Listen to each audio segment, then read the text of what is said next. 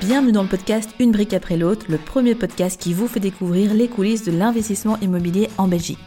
Je m'appelle Elodie Sorgelos, je suis investisseuse, coach immobilier certifié et fondatrice de Real Estate in Belgium.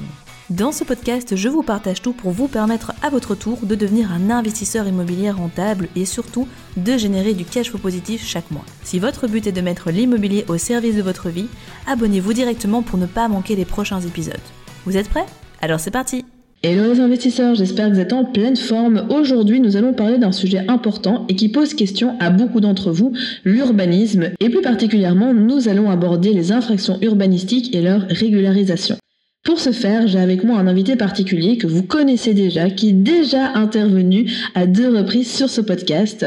C'est Serge Gosset, architecte, certificateur PEB et fondateur du bureau COPEB. Serge, est-ce que tu peux, même si on commence à te connaître, te présenter en quelques mots? Et puis on va démarrer directement avec la première question. Bonjour Elodie, j'espère que toi aussi tu es en pleine forme. Donc comme tu l'as dit, mon nom est Serge Gosset, je suis effectivement architecte, ça a été la formation, je veux dire de base, la première formation que j'ai faite à l'université. Puis ensuite, j'ai fait une autre formation en tant que coordinateur sécurité santé, puis encore une autre formation en tant que conseiller PEB, encore une formation en tant que certificateur PEB, et depuis 2012, j'ai créé une société qui s'appelle COPEB et qui offre différents services dans l'immobilier. Si vous désirez en savoir plus, vous pouvez toujours aller voir sur la page internet copeb.be. Top, merci Serge pour, euh, pour ta présentation. Directement, on va démarrer avec la première question. Quelles sont les infractions les plus courantes que tu remarques dans le cadre de ton métier? Et surtout, est-ce que tu peux nous expliquer un peu le processus de régularisation? Les infractions les plus courantes que l'on retrouve dans la plupart des biens immobiliers, en tout cas pour les, les permis dont j'ai dû m'occuper ou pour les biens que j'ai dû visiter, sont les changements de châssis. Beaucoup de gens ignorent que lorsqu'on décide de changer les châssis de son appartement, de sa maison, on peut le faire sans permis d'urbanisme préalable si c'est le même matériau, la même couleur et les mêmes découpes. C'est-à-dire qu'on ne rajoute pas d'ouvrant ou quoi que ce soit. Dès qu'on change un de ces aspects-là, il faut un permis d'urbanisme. J'attire aussi surtout l'attention que si on décide de changer les châssis, la législation PEB entre en vigueur et donc il faut à ce moment-là créer la ventilation dans la pièce pour laquelle on change les châssis. La deuxième infraction la plus courante que j'ai, c'est l'aménagement d'un grenier d'une maison ou alors l'aménagement d'un appartement particulier dans un immeuble de rapport qui possédait un appentis ou un grenier en haut. Ça, c'est les deux infractions les plus courantes, vraiment. Pour ce qui est du processus de régularisation, je vais parler comme si j'étais un particulier et que je possédais un bien.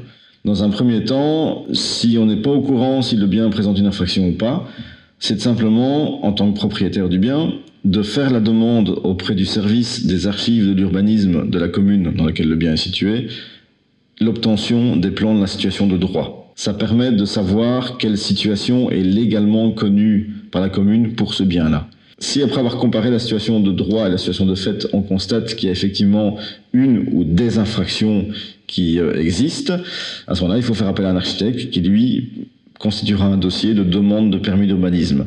Attention qu'il n'est pas toujours possible de régulariser les infractions constatées. C'est pour ça qu'il faut toujours faire appel à un architecte, un rendez-vous sur place, et lui vous dira ce qu'il y a lieu de faire si l'infraction peut être régularisée telle qu'elle, ou si des travaux complémentaires devront être prévus pour permettre la régularisation de ces infractions. Top. Et du coup, est-ce que tu peux peut-être nous partager un peu euh, le, contenu d'un dossier de régularisation? On se doute qu'en fonction des régions, cela varie. Il y a des spécificités qui seront demandées. Par contre, il y a des éléments communs qui s'y retrouvent. Donc, est-ce que tu sais nous décrire un petit peu ce que comprend un dossier et peut-être les étapes à partir du moment où le dossier est rentré, le temps que ça peut prendre, euh, par quoi ça doit passer, enfin, de manière schématique, bien évidemment, on sait que euh, chaque dossier est différent, mais voilà, pour donner vraiment un ordre d'idée à quelqu'un qui n'y connaît absolument rien en la matière.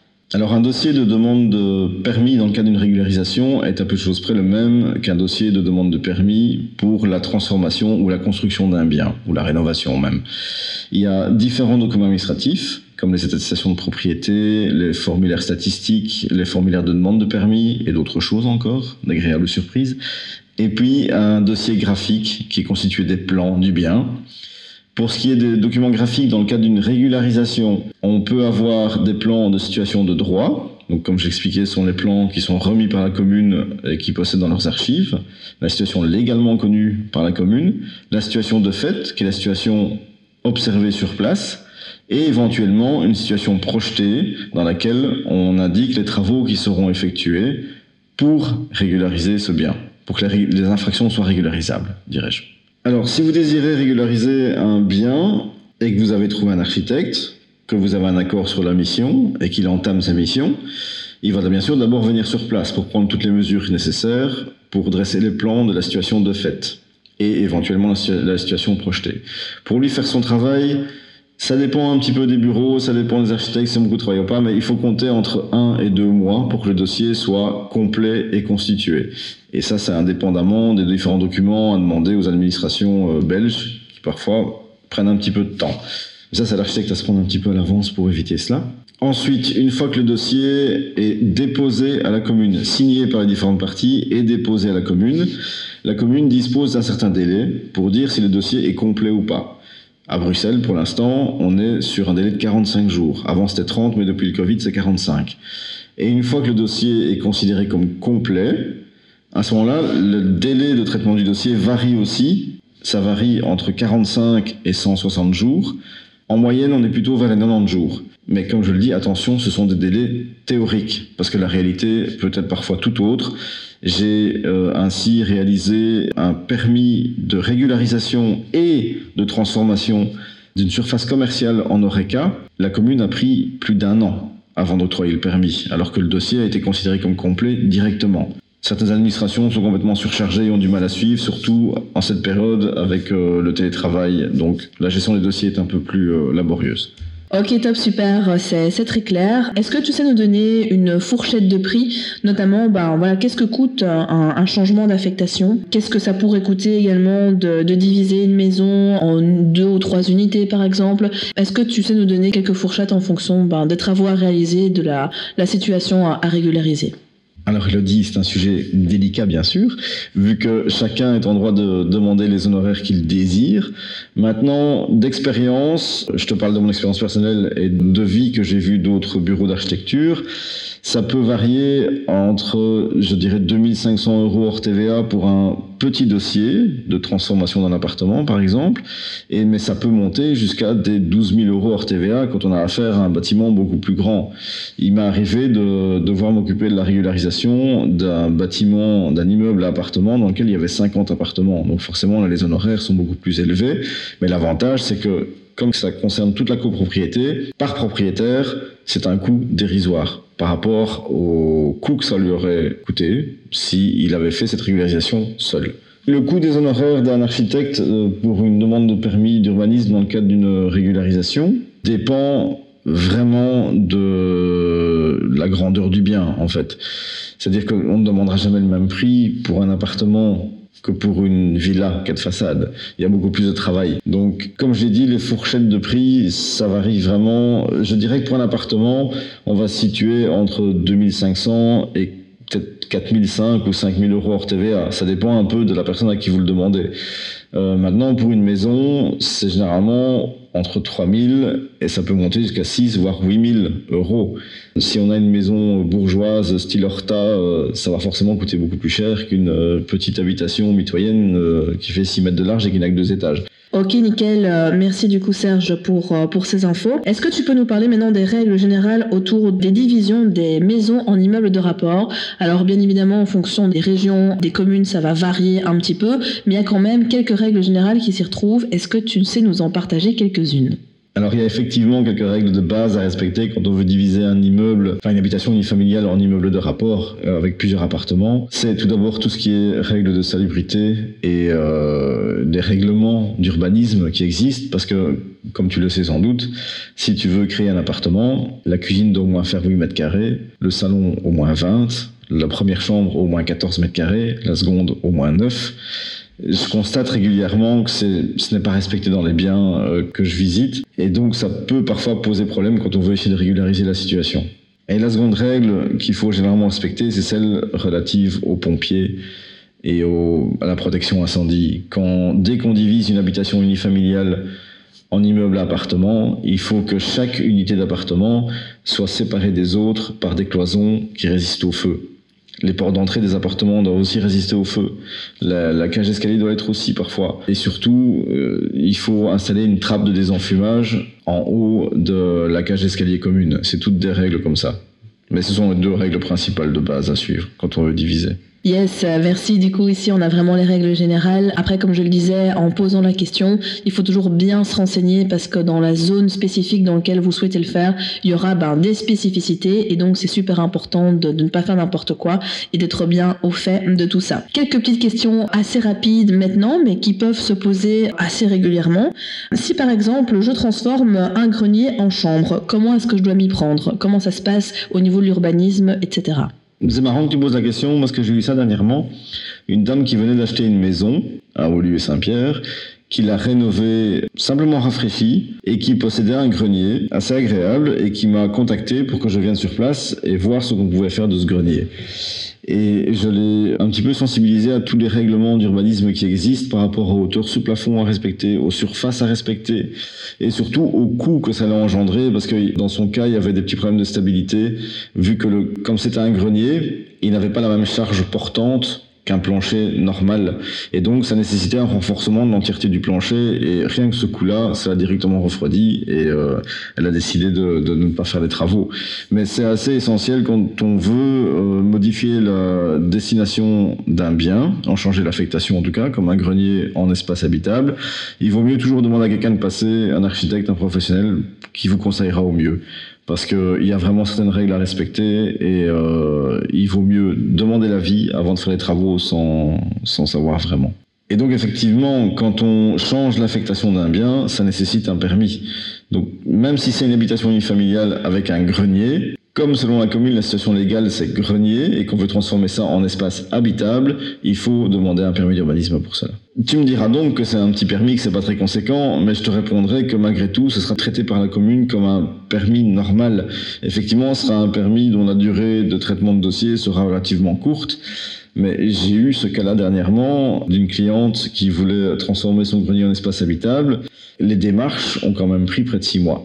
Donc il faut quand même faire appel à un professionnel qui dressera les plans et fera tous les papiers administratifs pour euh, ce permis d'urbanisme. Top. Et justement, partons du principe que certaines personnes ne le font pas par fainéantise ou juste par méconnaissance. Comment est-ce qu'on régularise ce genre de choses? Au moyen d'un permis d'urbanisme, comme je te l'ai expliqué précédemment, mais il faudra surtout faire attention à ce que les aménagements qui ont été réalisés répondent bien à toutes les normes, comme par exemple à Bruxelles, c'est le RRU. Donc ça impose une hauteur minimale euh, sur, la moyenne, sur la moitié de la surface d'une pièce de 2,30 m. Donc voilà. C'est des choses qui se régularisent assez facilement Mais Je dirais que c'est facilement régularisable à partir du moment où les travaux effectués répondent bien aux différentes législations en vigueur.